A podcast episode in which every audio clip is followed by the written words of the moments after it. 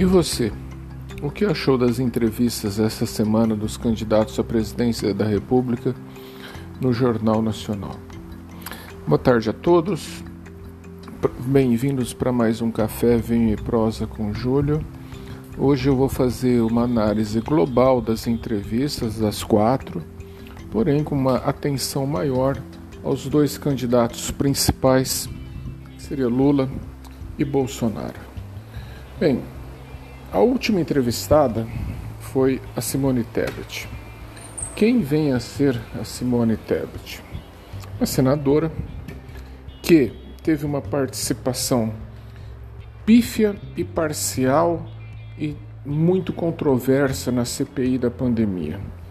Isso porque ela permitiu que várias mulheres que participaram ali fossem massacradas pelos senadores. Então a, a, participação dela é muito questionável.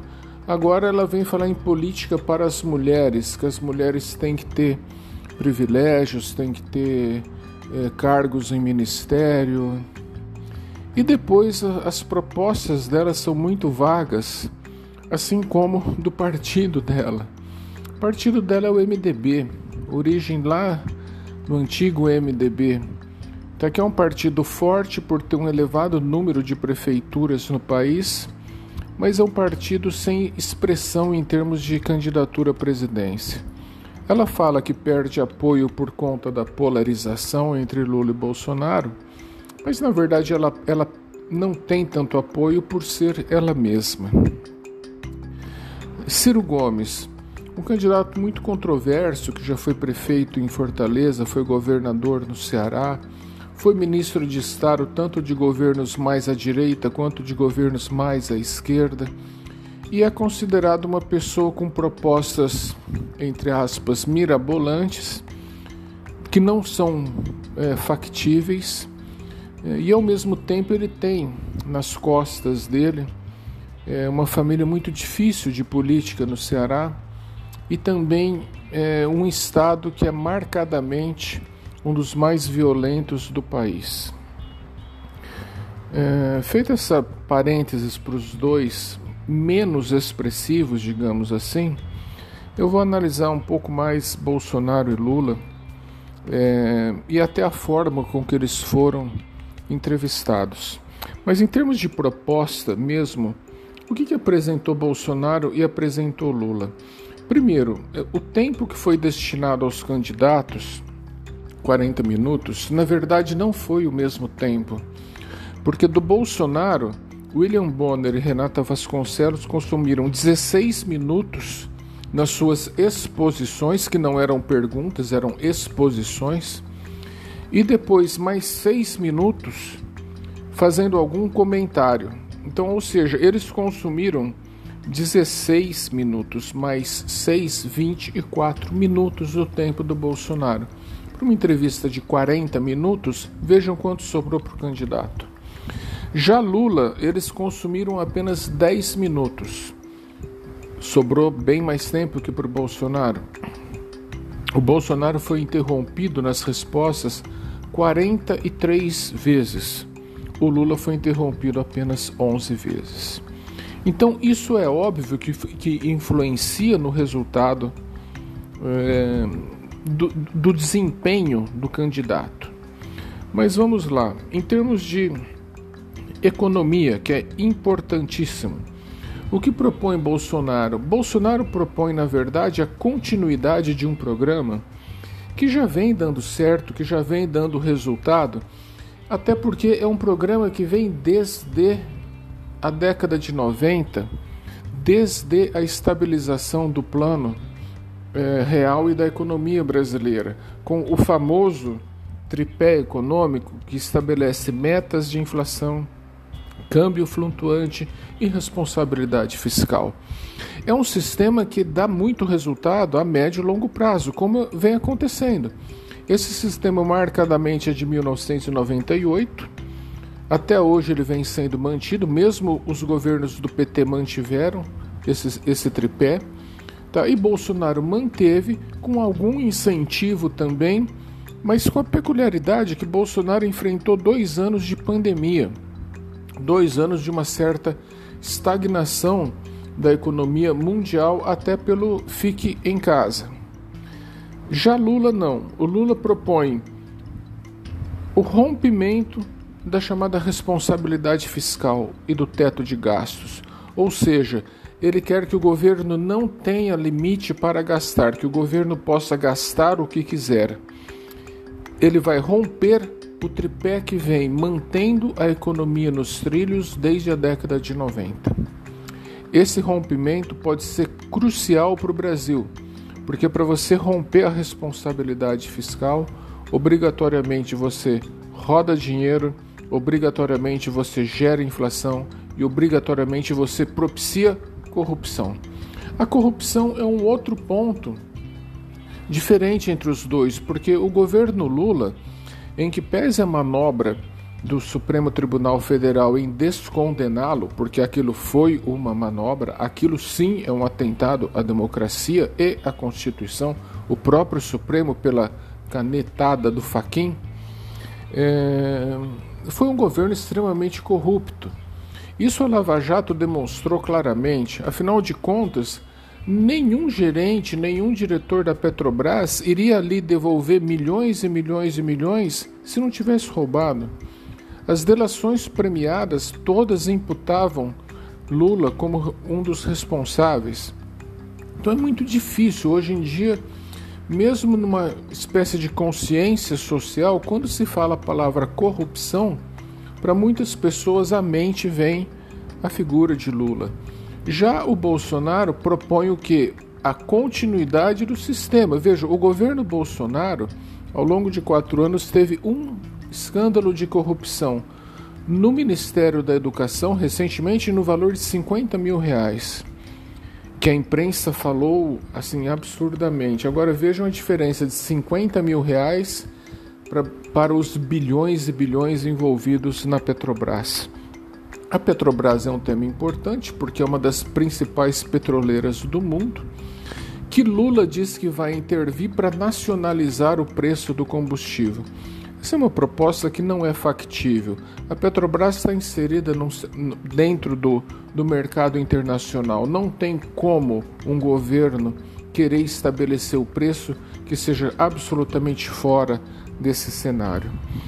A reforma trabalhista que foi feita e que vem dando resultado com criação de número de empregos é uma coisa que Lula diz que vai romper, porque ele diz que tem que voltar o imposto sindical, tem que voltar outros impostos de natureza trabalhistas.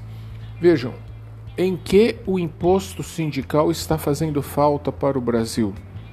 Em nada, absolutamente nada. Esse era um imposto que se destinava exclusivamente a sustentar sindicatos que corriqueiramente organizavam greves, paralisações de atividades essenciais.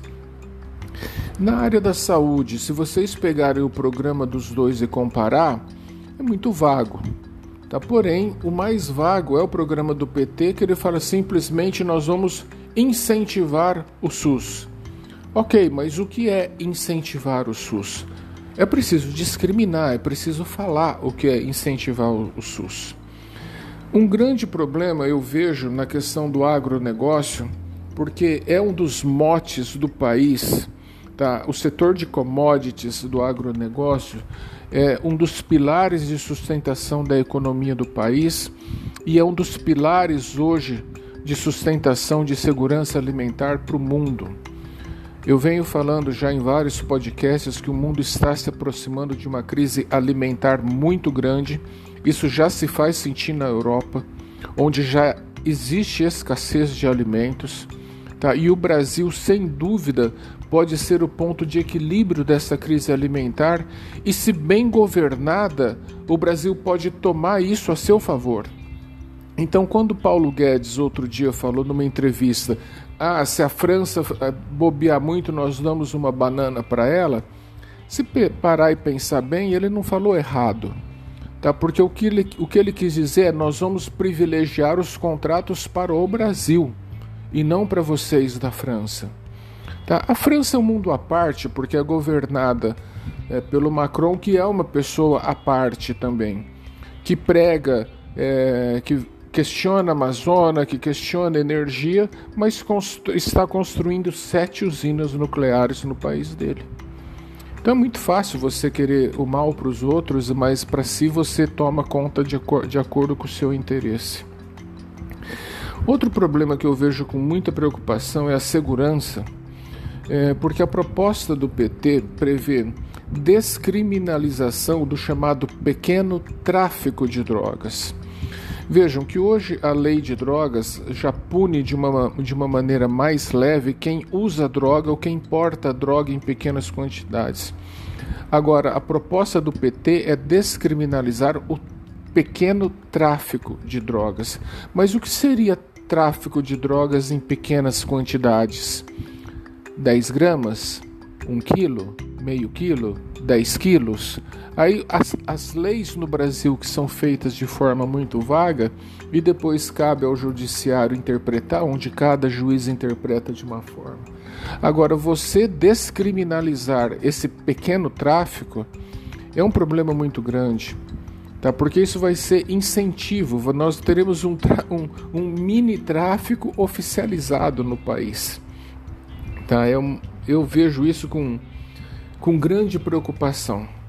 Agora, sob o aspecto das duas entrevistas, um pequeno comparativo foi é, a apresentadora Renata Vasconcelos, fazendo caras e bocas, questionou muito o Bolsonaro sobre a pandemia, que ele teria imitado pessoas faltando ar, mas depois disso, nas redes sociais, vários vídeos foram colocados e se vê bem o contexto que ele não estava ironizando, ele estava exemplificando ou questionando as medidas.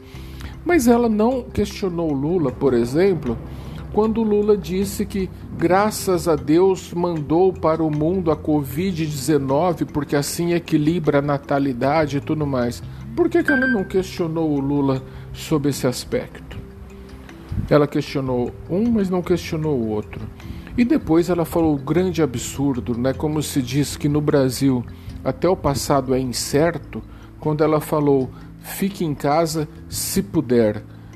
Com todo respeito, mas é, isso só gera um descrédito grande da emissora, da jornalista, porque isso nunca aconteceu.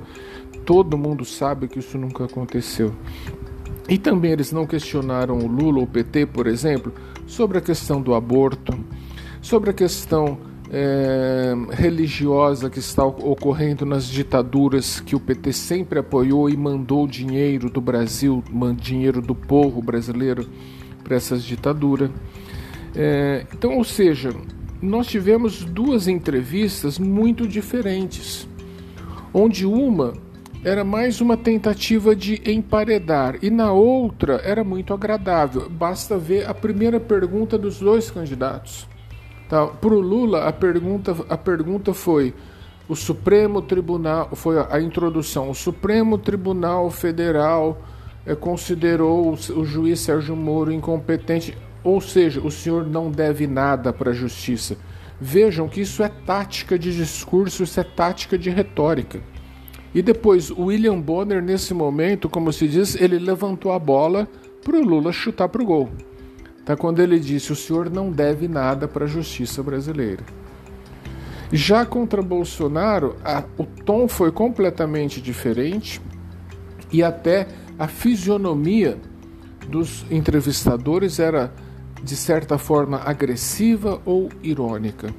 Então isso, como eu disse, bem demonstrou é, o lado que a emissora está, o lado que os apresentadores estão. Agora cabe a nós, eleitores, diante dessas propostas que eu elenquei e diferenciei, ver o que, que nós queremos para o nosso Brasil a longo tempo. Nós queremos traficantes na porta da escola, no pequeno tráfico? Ou nós queremos os nossos filhos tranquilos indo e voltando da escola? Só um exemplo. Agradeço a todos a atenção. Esses dias eu volto novamente com comentários sobre política e eleição. Grande abraço a todos, um bom vinho que hoje é sábado.